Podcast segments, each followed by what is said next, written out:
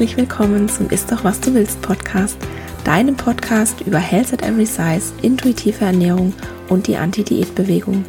Mein Name ist Dr. Anthony Post, ich bin Ernährungswissenschaftlerin und Wissenschaftsjournalistin und ich weiß aus eigener Erfahrung, wie schädlich Diäten für Körper, Geist und Seele sind. Falls auch du deine Diätmentalität, den Kontrollzwang und die Körperscham hinter dir lassen und ein glücklicheres, zufriedeneres und gesünderes Leben führen willst, dann bist du hier goldrichtig. In diesem Podcast geht es nämlich nicht um das Abnehmen oder um Diäten, sondern darum, was du ganz unabhängig von deinem Gewicht hier und jetzt für deine Gesundheit und dein Wohlbefinden tun kannst und wie du endlich Frieden mit dem Essen und deinem Körper schließt. Ich finde es ganz wunderbar, dass du hier bist.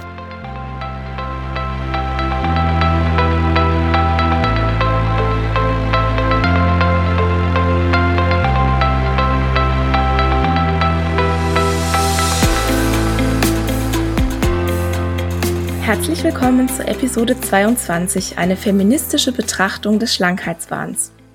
Vor ein paar Wochen habe ich in der Zeit ein Interview über ungesunde Schönheitsideale gelesen und wie Mütter ein Leben lang die Körper ihrer Töchter kritisieren. Und als ich das gelesen habe, da hat es bei mir so richtig geklickt, weil ich bin tatsächlich noch keiner Frau mit Diätvergangenheit begegnet, die kein Thema mit ihrer Mutter und ihrem Selbstwert hatte.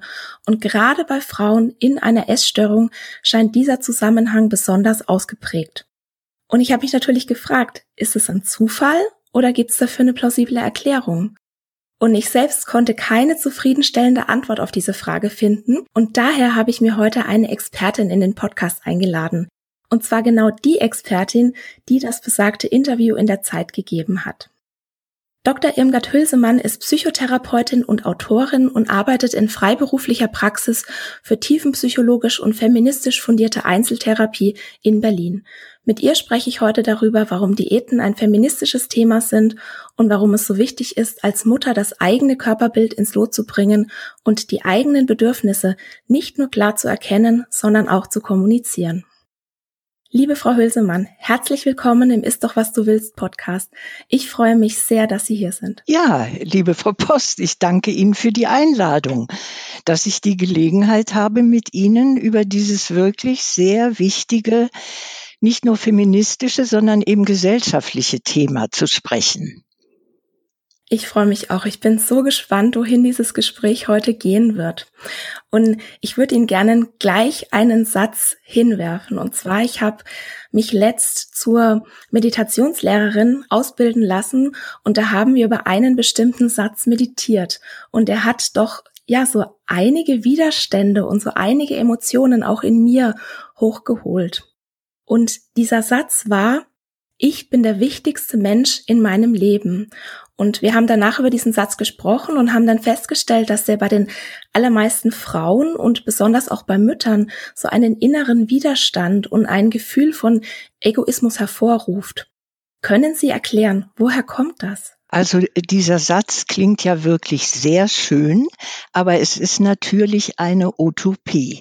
In unserer immer noch patriarchalen Gesellschaft sind eher Sätze wie nimm dich nicht so wichtig für Frauen und Mädchen selbstverständlich und diese Wertschätzung, die sich ja in diesem Satz ausdrückt, bringen ja leider viele Frauen aus ihrer Geschichte nicht stabil mit. Er ist dann das Thema, ich nehme die anderen und ihre Bedürfnisse wichtiger als mich selbst. Richtig, also im Sinne von Selbstverleugnung. Jetzt müssen wir natürlich vorsichtig sein wie Sie gesagt haben, also alle Mütter äh, kritisieren lebenslänglich den Körper ihrer Tochter, würde ich vorsichtig sein und sagen, es sind wahrscheinlich immer noch viel zu viele Frauen, die das tatsächlich machen. Aber es gibt zum Glück natürlich inzwischen auch Mütter, die ihre Töchter ermutigen, sie selbst zu sein. Aber wie ich aus der Praxis, auch aus der Erfahrung mit der Arbeit mit Frauen und jungen Jugendlichen kenne, noch überhaupt nicht selbstverständlich. Also da liegt noch sehr viel Arbeit vor uns, damit das nicht mit Widerständen verbunden ist wie heute. Ich empfinde es auch mehr als wie ein Gefühlsverbot. Ja, im Gefühl entsteht dann dieses, das darf ich doch nicht, ich darf mich doch nicht so wichtig nehmen. Das ist, der Widerstand hängt mit diesem Gefühlsverbot zusammen. Und ja, es wäre natürlich wunderbar, wenn die Entwicklung von Mädchen und Frauen, auch von Männern, die wollen wir gar nicht ausschließen, sich in diese Richtung bewegen, weil erst wenn ich wirklich auf mich selber achte und überhaupt ein Selbst spüre, kann ich ja mit meinem Umfeld kommunizieren und bin mir auch bewusst, dass ich Werte verkörpere und anderen Menschen etwas geben kann. Mitunter kommen Klienten zu mir in die Praxis, die sagen, ich habe in der Kindheit immer gehört, du bist eine Last, du bist eine Zumutung und ich arbeite eigentlich mit den Menschen dann daran, dass sie mal den Satz nicht nur sagen können, sondern auch fühlen, ich bin ein Geschenk. Das hört sich wunderbar an. Es ist ja so, wir sprechen immer über Gleichberechtigung, aber es geht ja schon in der Kindheit los, dass wir Jungen und Mädchen nicht gleich behandeln. Also bei den Jungs habe ich immer so das Gefühl, es ist viel wichtiger, was kannst du und, und ne, was kannst du Tolles machen? Und die Mädchen, die lernen ja eher so, sei lieb, sei brav, sei still, sei gehorsam und mach das, was die Erwachsenen sagen. Und Mädchen, die sollen auf keinen Fall vorlaut sein und sich nicht so wichtig nehmen. Und ich glaube auch, dass das einen ganz, ganz schlechten Einfluss dann auf unser Selbstwert und auch auf unser Selbstbewusstsein hat. Ja, ich bin davon überzeugt, dass das Selbstwertgefühl in einem solchen Klima gar nicht wachsen und entstehen kann, sondern dass Menschen durch diese Disziplinierung oder wie soll man sagen, Einschränkung, Verbote, Gefühlsverbote auch, ähm, äh, fühl dich nicht so intensiv oder sei nicht so intensiv mit deinen Wünschen und Bedürfnissen in Kontakt, sondern schau lieber, was in deinem Umfeld äh, der Vater oder die Verwandten oder die Brüder ähm, von dir erwarten und möchten. Das Menschen gar nicht wirklich klaren Zugang zu ihren eigenen Gefühlen haben und ihre Bedürfnisse, wenn man fragt, was wünschst du dir denn für dich, ist dann manchmal wirklich erstmal noch Arbeit notwendig, um dahin zu kommen, dass Menschen klar mit sich selber in Kontakt sind und fühlen und dann ausdrücken können, ich habe die und die Wünsche. Mir ist übrigens noch mal ganz wichtig in diesem Kontext Ihres Themas hier in dem Podcast zu sagen, dass wir uns ja nicht nur mit Nahrung füttern, mit Lebensmitteln. Wir füttern uns auch mit Gedanken, mit Kontakten und müssen wirklich sehr darauf achten, womit füttere ich mich emotional und geistig? Tut mir das gut? Und nicht nur die Nahrungsmittel auszuwählen, die uns Kraft geben sollen und Lust und gut schmecken sollen, sondern wirklich auch zu schauen, mit welchen Menschen bin ich in Kontakt. Da werde ich auch gefüttert. Das wird jeder von uns kennen, dass man vielleicht Verabredungen hat, sich vorfreut und anschließend nach Hause geht und denkt, irgendwie fühle ich mich jetzt wie geschwächt oder nicht gestärkt. Und dann muss man hinterfragen, warum mache ich das? Was tut mir gut? Auch in Bezug auf Bücher, ja, Anregungen im Kopf. Also das Thema würde ich viel weiter noch fassen, als ausschließlich das zu beschränken auf die, auf den Umgang mit Nahrung. Mhm. Ich habe das letzt auch in irgendwo gelesen, dass ähm, unsere Diät nicht nur das ist, was wir essen, sondern alles, was wir unserem Körper zuführen. Also gerade, wie Sie das gerade so richtig schön erklärt haben. Ich würde gerne auf eine andere Sache noch einhaken. Sie sagten gerade, es ist wichtig, sich selbst zu fühlen. Wie kann ich mich denn selbst fühlen? Ah, also ich habe den Eindruck, dass das Thema für Frauen nicht so schwierig ist, weil sie ja im Kontakt mit Freundinnen und mit Kindern Emotionen auch leben dürfen. Zuwendung, Trost, Fürsorge, Anregung.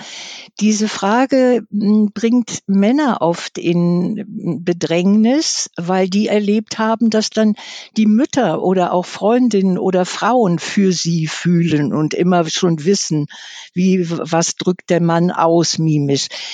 äh, für die Frauen ist es schwieriger in Bezug auf ihre eigenen Lebenswünsche.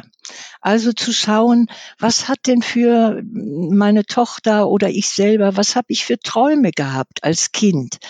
Habe ich einen Lebensentwurf gehabt, dass weibliches Leben spannend und toll sein kann oder habe ich vielleicht in meinem Umfeld erlebt, das ist ja grottenlangweilig.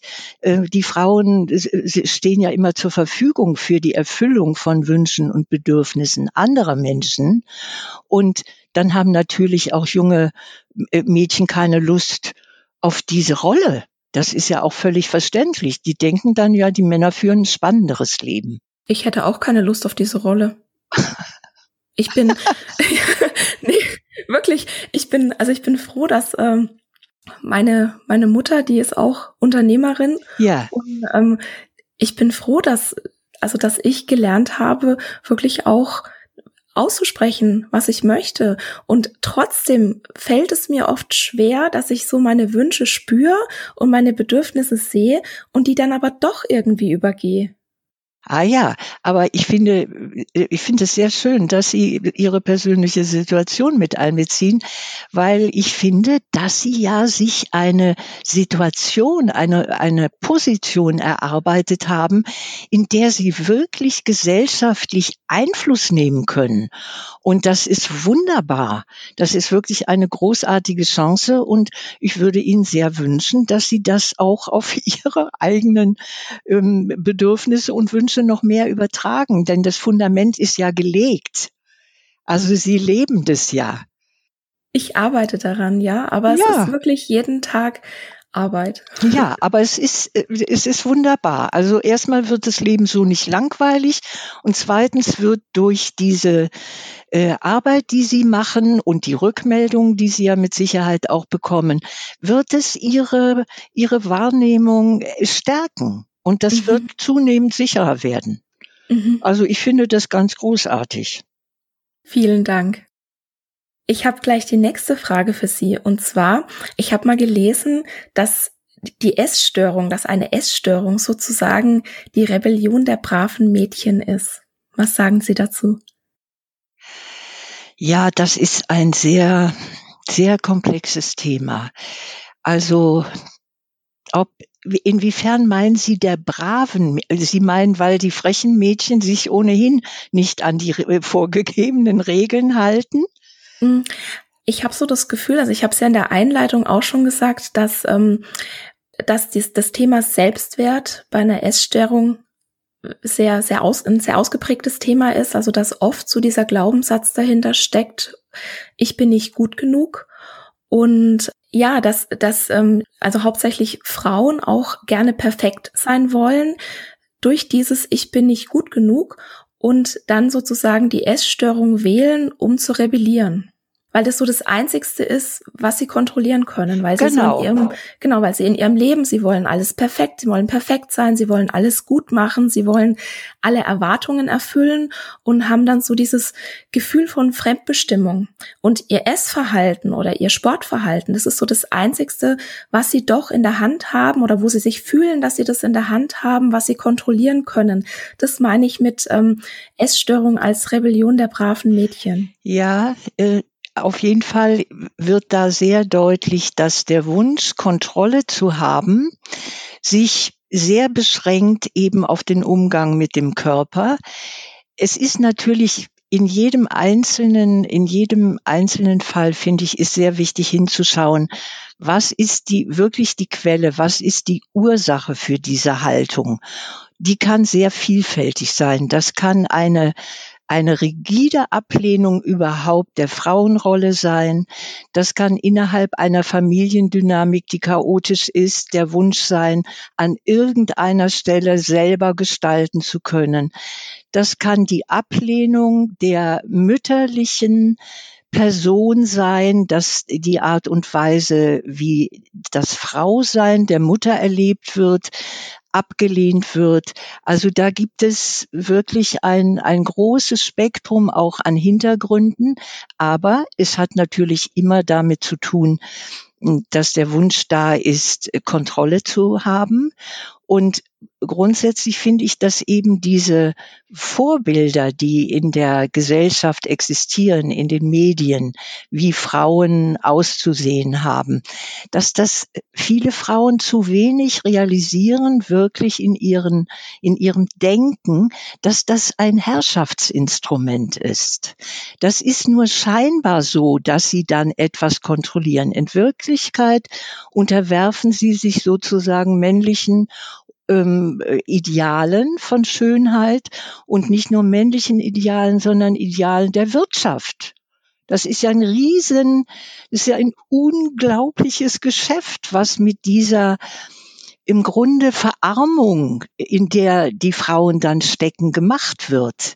Also den Blick überhaupt nicht zu weiten, welche Möglichkeiten habe ich als Frau in dieser Gesellschaft, einen Beitrag zu leisten, etwas zu verändern oder zu gestalten, sondern dieses ständig Kreisen und dann vielleicht noch mit Zeitplänen um sich selber, ist ja eine unglaubliche Verarmung und Verengung dessen, was Leben eigentlich sein kann und wie ich auch finde, für uns sein sollte.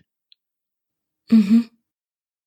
Es ist ja schon so, ich habe hab das gestern erst gelesen, habe ich im Buch gelesen, das heißt Beyond Beautiful, das habe ich jetzt gerade eben angefangen und es war auch ganz spannend, weil die Autorin, die beschreibt darin, dass ähm, bis in die 1970er Jahre war Haut an den Oberschenkeln einfach nur Haut.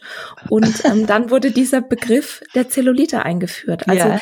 den Frauen wurde sozusagen, die wurden darauf gestoßen, das ist jetzt ein Problem und daran müsst ihr jetzt arbeiten.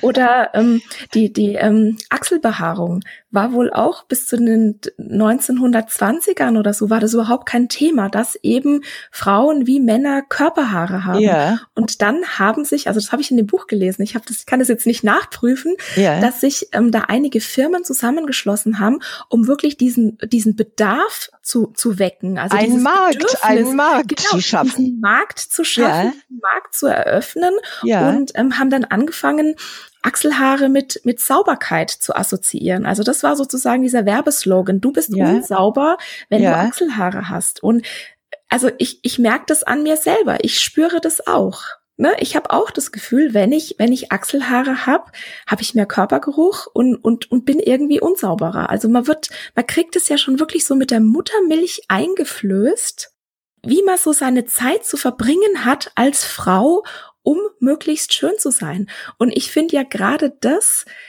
das kostet so viel Zeit und so viel Energie und ja auch unfassbar viel Geld, was wir Frauen dafür ausgeben. Und ich denke, das hält uns klein. Weil wenn eine Frau die ganze Zeit mit ihrem Körper beschäftigt ist, kann die nicht laut sein, kann die keine Stimme haben, kann die nicht für sich einstehen sie bekommt vor allen Dingen nicht mit, was wirklich in der Welt los ist, nicht nur bei uns, sondern auch in anderen Ländern mit Frauen geschieht und was Frauen zustößt. Ich muss übrigens sagen, äh, meine Mutter lebt nicht mehr, aber an dieser Stelle ich ihr außerordentlich immer noch dankbar bin, weil diese Themen haben in meiner Entwicklung überhaupt keine Rolle gespielt, gar keine. Es war immer völlig klar, es ist wichtig, einen Beruf zu erlernen, den ich liebe und der mich finanziell unabhängig macht. Und der Körper wurde nicht bewertet und kritisiert, sondern er war ganz selbstverständlich da, auch für mich selber und äh, schön so, wie er ist. Und von daher habe ich diese ja, wie, wie, das ist ja Terror, das, was Sie schildern. Es ist Terror, es ist Gewalt auf eine subtile, vielleicht subtile Weise, aber in Wirklichkeit auch gar nicht subtil, sondern grauenhaft. Und es ist notwendig, sich dagegen zu wehren. Also ich bin der Ansicht, wir haben nur dieses eine Leben. Da sind die Menschen ja sehr unterschiedlich in ihrer Wahrnehmung oder auch in ihren Überzeugungen. Aber wenn es so wäre, dass wir nur dieses eine Leben haben, dann, dann wäre es doch die absolute Katastrophe, wenn ich mich in der überwiegenden Lebenszeit mit mir und meinem Körper und Achselhaaren beschäftigt hätte. Das ist ja grauenhaft. Aber genau das machen ja viele Frauen. Also ich glaube, sie sind da wirklich die Ausnahme. Sie hatten da wirklich Glück. Nein, nein.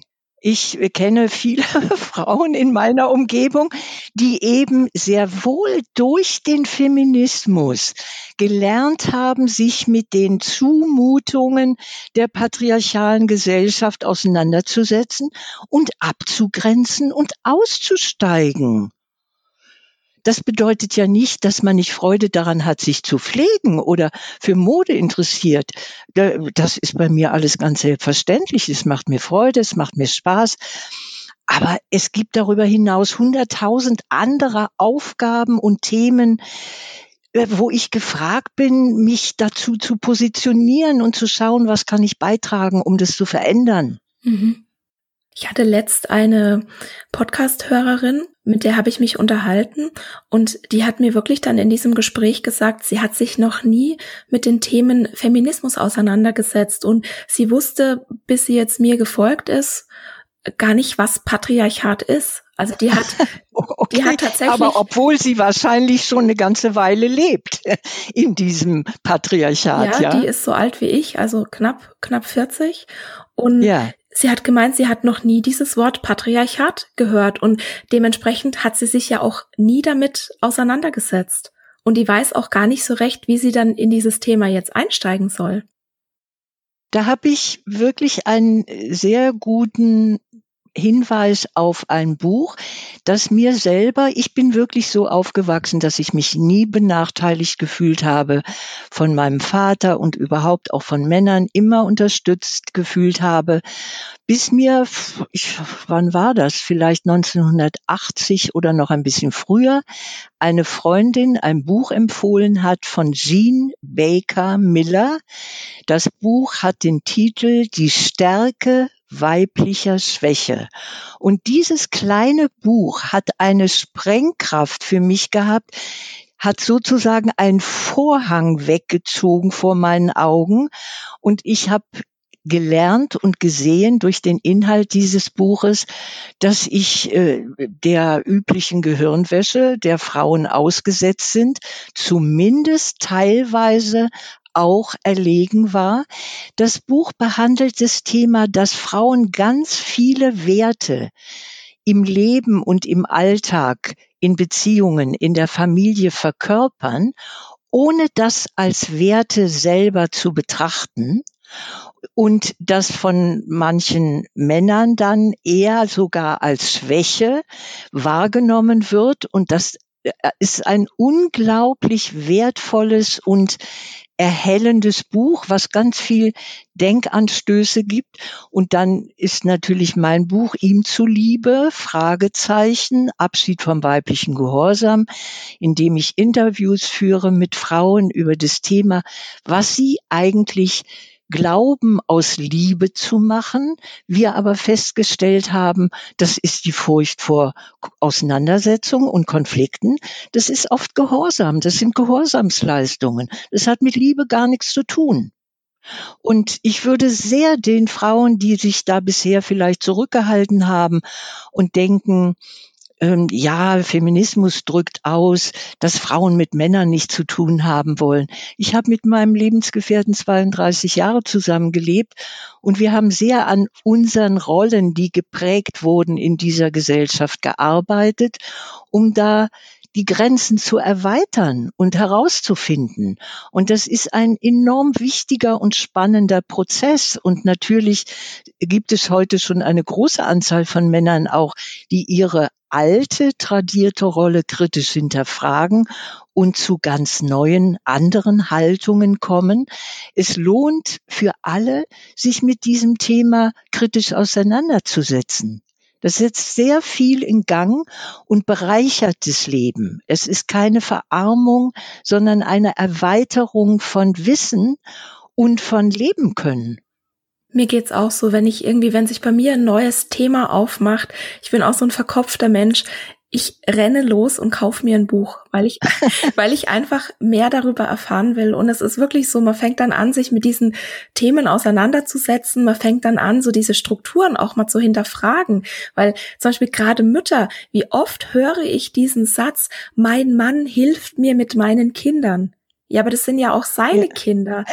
Also, absolut. Es sind, Absolut. Es sind ja auch ja. seine Kinder. Also ja. ich habe da Glück, mein Mann, der, der, also der, der macht sehr, sehr viel von sich aus. Also ohne dass, dass wir jetzt sagen müssen, ne, mach du das, hilf mir jetzt. Da haben Sie eine gute Wahl getroffen, offenbar, Frau Post. Sie haben eine gute Wahl getroffen. Ich bin ja äh, mit diesem Buch ihm zuliebe viel auch durch äh, Deutschland und Schweiz und Österreich gereist auf Lesereisen. Und da haben dann Frauen oft gesagt, ja, der Mann, mit dem ich gerade zusammen bin und so und da und da äh, finde ich, fühle ich mich nicht geliebt, wo ich dann gefragt habe, wie soll denn das werden, wenn Sie vorhaben, mit diesem Mann Kinder zu bekommen? Wie soll das gehen?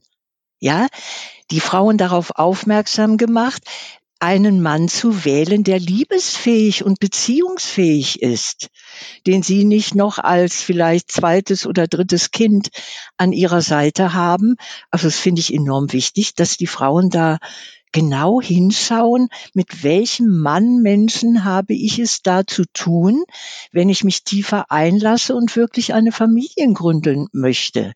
Denn wenn Kinder da sind ist, oder kommen, ist ja völlig klar, dass auch der Mann nicht mehr im Mittelpunkt des Beziehungsgeschehens steht. Und die Frau ist viel eher darauf vorbereitet, zurückzustehen und zu sehen, jetzt geht es für eine ganze Weile um dieses kleine Lebewesen, damit ich das gut ins Leben einführe. Mhm.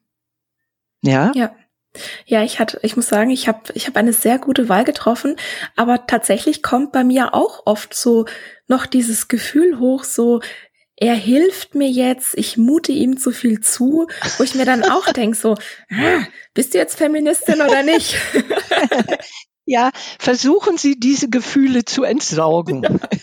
Packen Sie sie irgendwo auf einen Komposthaufen, damit sie da verrotten können und ähm, entwickeln den Blick, es ist alles in Ordnung, es ist ganz selbstverständlich.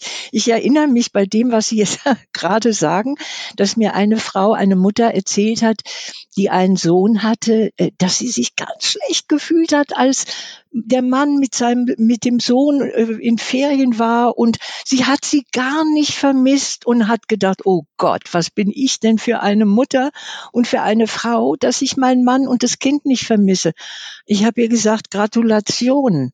Das ist völlig in Ordnung und ganz selbstverständlich richtig, als erwachsene, äh, vollsinnige Frau auch mal den Wunsch zu haben, ich will jetzt mich nur alleine um mich, um meine Bedürfnisse kümmern und freue mich dann irgendwann wieder auf den Kontakt mit den Kindern und mit dem Mann. Da würde ich auch ja? sagen, da hat äh, die ihre Patientin wirklich eine Pause gebraucht, wirklich Zeit für sich selbst. Und mir geht es auch so. Also ich ich habe gerne meine Kinder um mich, aber ich bin eine bessere Mutter, wenn ich auch mal Abstand von ihnen habe.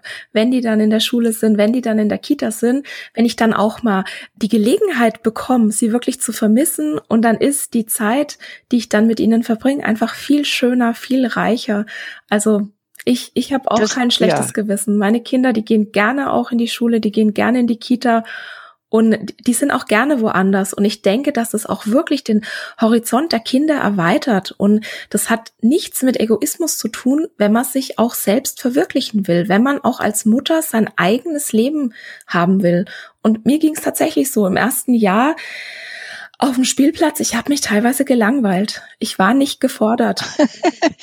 ich war ja. nicht gefordert, aber ja, es ist es ist ganz wichtig, was Sie sagen, weil die Voraussetzung, wirklich mütterlich, das heißt auch fürsorglich sein zu können, die ist dann gegeben, wenn ich mich um mich selber kümmere und sehr gut auf meine eigenen Bedürfnisse achte und dann bleibt genug Energie und Kraft, um sich den Kindern und anderen zuzuwenden.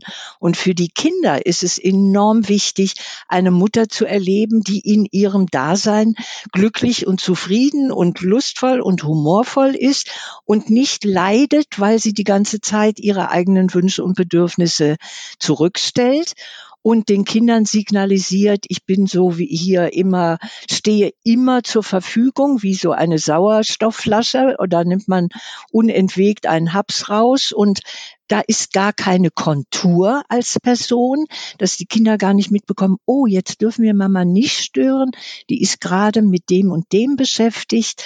Das ist enorm wichtig für die Entwicklung sowohl von Jungen als auch von Mädchen. Mhm. Würden Sie sagen, dass es als, also eines der wichtigsten Dinge als Mutter ist, dass man so sein eigenes Körperbild wirklich ins Lot bringt und, und seine, seine Bedürfnisse auch wahrnimmt? Also auf jeden Fall mehr als den Körper, sondern das ganze, die ganze Existenz anschaut, bin ich, was macht mich glücklich? Bin ich zufrieden? An welchen Stellen? Das Leben geht ja immer weiter. Leben ist ja Bewegung. Und dann ist ja so, dass tatsächlich mal ist es alles gut im Lot, dann verändert sich wieder aufgrund irgendwelcher Einflüsse etwas. Das heißt, dass man im Grunde ständig die Aufmerksamkeit braucht. Wie geht es mir? Was brauche ich? Ähm, ja, was kann ich tun, um mich gut zu fühlen? Und dann ist natürlich die Präsenz für das soziale Umfeld und auch für die anderen ganz anders da. Das ist überhaupt die Voraussetzung, um gut in Kontakt zu sein. Da bellt der Hund. Genau, da bellt der Hund. Das war klar. Wie, wie schön. Das war klar, ja. Was wollte ich Sie denn jetzt fragen? Ach, dieser Hund. Sie, Sie hatten, genau, Sie hatten gesagt, dass, wie wichtig es äh, ist, dass die Frauen sich um ihr Körperbild, nein, mehr, mehr, nicht nur um das, wir, wir sind doch in unserem Körper zu Hause. Das ist doch unser erstes Zuhause. Und das ist nicht nur der Körper, nicht nur eine Hülle, da stecken wir drin. Mit unserer Seele, mit unserem Herzen, mit unseren Gefühlen ganz. Es geht darum, ganzheitlich sich zuzuwenden und sich zu kümmern. Natürlich. Genau, jetzt ist es mir auch wieder eingefallen, was ich sagen wollte. Und zwar haben viele Frauen das Gefühl, also viele Mütter, sie müssen sich sehr, sehr gut um alle kümmern und äh, räumen sich so die aller, allerletzte Priorität ein. Aber unsere Kinder sehen das ja.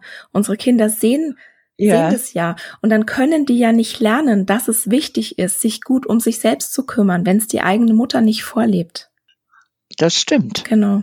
Das stimmt. Das war das, was ich gerade noch sagen ja. wollte. Und das ist einfach vielen nicht bewusst, weil es immer gleich als, als egoistisch gilt, wenn man sagt, ich bin mir wichtig, ich habe Bedürfnisse, ich bin der wichtigste Mensch in meinem Leben und erst wenn es mir gut geht, kann ich mich auch wirklich um andere kümmern. Ja, ich bin überhaupt dafür. Also ähm, Egozentrik ist etwas anderes als Egoismus. Ich brauche ja ein Ego, um überhaupt in der Welt zu sein und äh, in Kontakt zu kommen.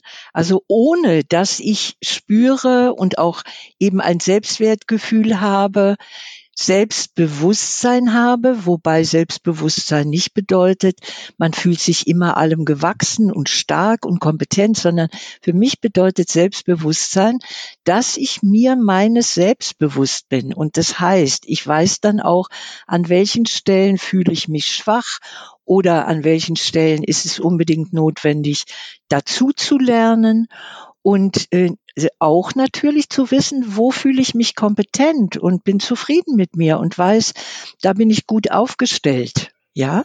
Inwieweit hängt denn das Selbstbewusstsein mit dem Selbstwert zusammen? Ja, unmittelbar. Können Sie das erklären?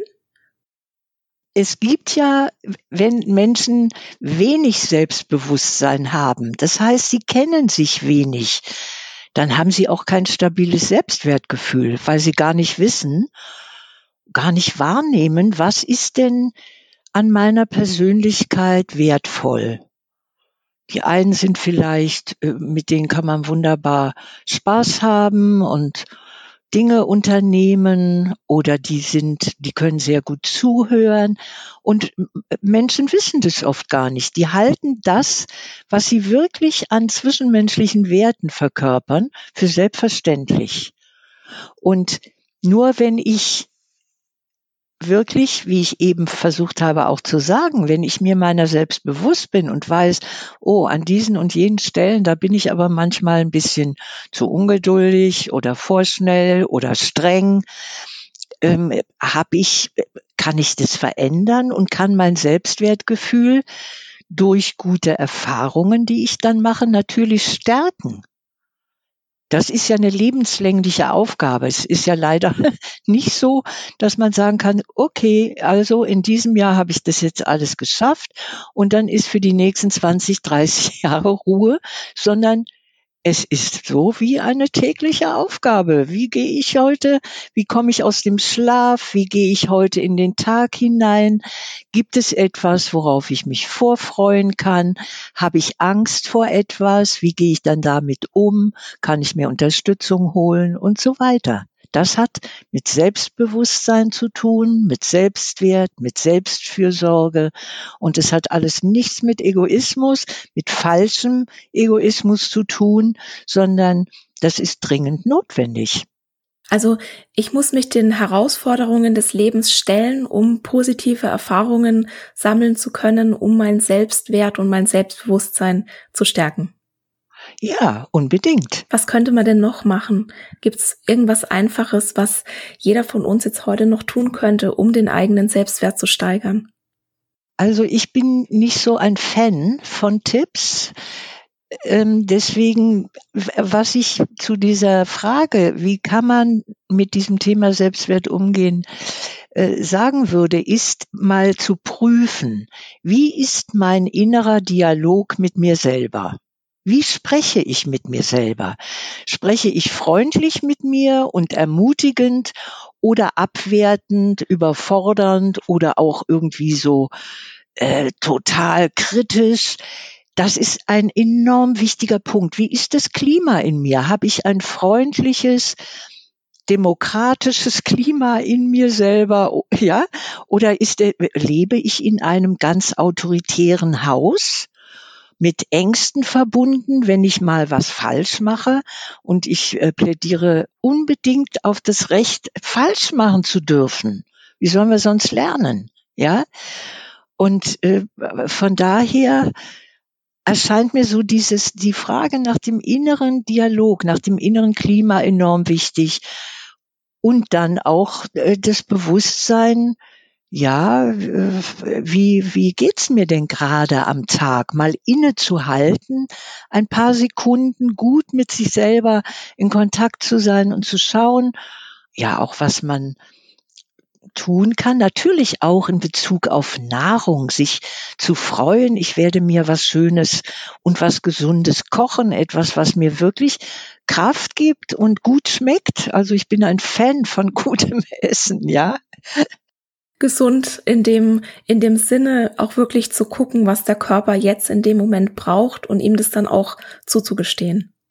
Ja, also was der Körper gerade braucht. Also ich, ich esse sehr intuitiv. Ich esse das, was mir wirklich äh, gut schmeckt und ich esse eben dann Dinge, von der, die mir total gut schmecken und lecker sind, aber von denen ich weiß, ja, die tun mir gut. Das hört sich toll an. Das war ein wunderbares Schlusswort, liebe Frau Hülsemann. Möchten Sie gerne zum Abschied den Zuhörerinnen noch was mitgeben? Hm, was soll ich Ihnen noch mitgeben?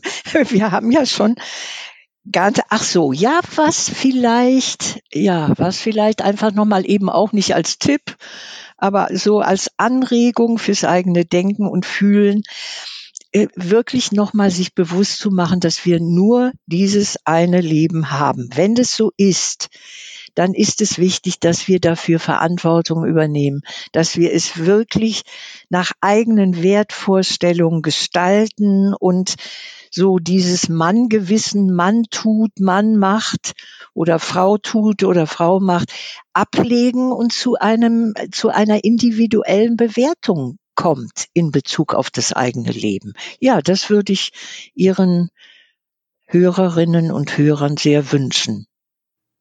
Wunderbar. Ich danke Ihnen ganz herzlich für dieses tolle Gespräch. Sie hatten es ja vorhin gesagt, es gibt Menschen, nach denen fühlt man sich irgendwie so ausgelaugt. Mit Ihnen ging es mir jetzt ganz anders. Das war das genaue Gegenteil. Ich fühle mich gerade voller Energie und voller Tatendrang. Also vielen, vielen Dank, dass Sie im Podcast waren. Ich bin mir ganz sicher, dass unser Gespräch so vielen Menschen weiterhelfen wird. Das wäre, das wäre sehr schön und ich danke Ihnen, Frau Post, für die Einladung. Sehr, sehr gerne. Falls jetzt die Frage aufkommt, Frau Dr. Hülsemann kann momentan leider keine neuen Patientinnen aufnehmen. Sie hat aber nicht nur das Buch ihm zuliebe Abschied vom weiblichen Gehorsam geschrieben, sondern eine ganze Reihe an Büchern, zum Beispiel auch mit Lust und Eigensinn die weibliche Eroberung des Glücks und soweit ich weiß, arbeitet sie auch momentan an einem neuen Buch. Und natürlich verlinke ich dir wie immer alle genannten Bücher in den Show Notes. Ja, wir nähern uns mit großen Schritten dem ersten Advent und auch wenn dieses Jahr alles ein bisschen anders ist als sonst oder ja, vielleicht weil dieses Jahr alles ein bisschen anders ist, bekomme ich viele Rückmeldungen zum intuitiven Essen in der Adventszeit und an Weihnachten. Wie gehe ich am besten als intuitiver Esser mit den ganzen Leckereien um? Was mache ich, wenn ich mal so richtig viel über den Hunger gegessen habe? Und was, wenn meine schon überwunden geglaubte Diätmentalität mich plötzlich in der Advents- und Weihnachtszeit triggert?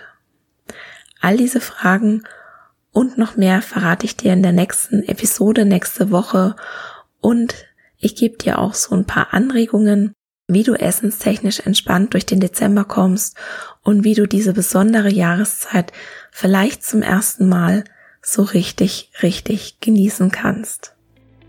Ich freue mich auf nächste Woche und ich hoffe, du hörst dann auch wieder zu.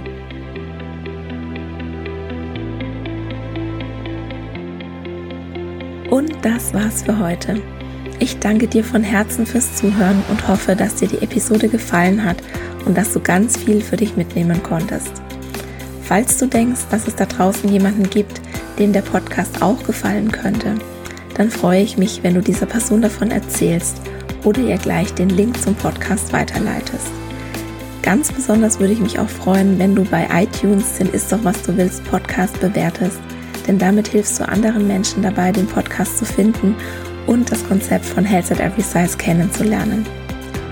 Ich freue mich immer von dir zu hören und gerne kannst du bei Instagram at Dr. Anthony Post dein Feedback zur heutigen Folge geben oder auch deine Fragen loswerden, falls noch etwas offen geblieben ist. Es ist nicht immer einfach, gegen den Strom zu schwimmen und mit Health at Every Size die Glaubenssätze der Gesellschaft herauszufordern. Und daher möchte ich dir gerne 4x10 Antworten gegen Fettphobie und Bodyshaming an die Hand geben, sodass du in verschiedenen Situationen wie in der Familie, auf der Arbeit, beim Arzt oder beim Essen nie wieder sprachlos bist, wenn jemand deinen Körper oder deine Essensauswahl beschämt. Du kannst dir die Antworten kostenlos runterladen auf meiner Homepage www.antonipost.de und ich habe dir den direkten Link zum Freebie auch in die Shownotes gepackt. Der erste Schritt in dein neues Leben ist, die Diätmentalität in Frage zu stellen und zu begreifen, dass dir Diäten niemals das geben werden, wonach du dich eigentlich sehnst. In diesem Sinne, isst doch was du willst und alles Liebe, deine Antonie.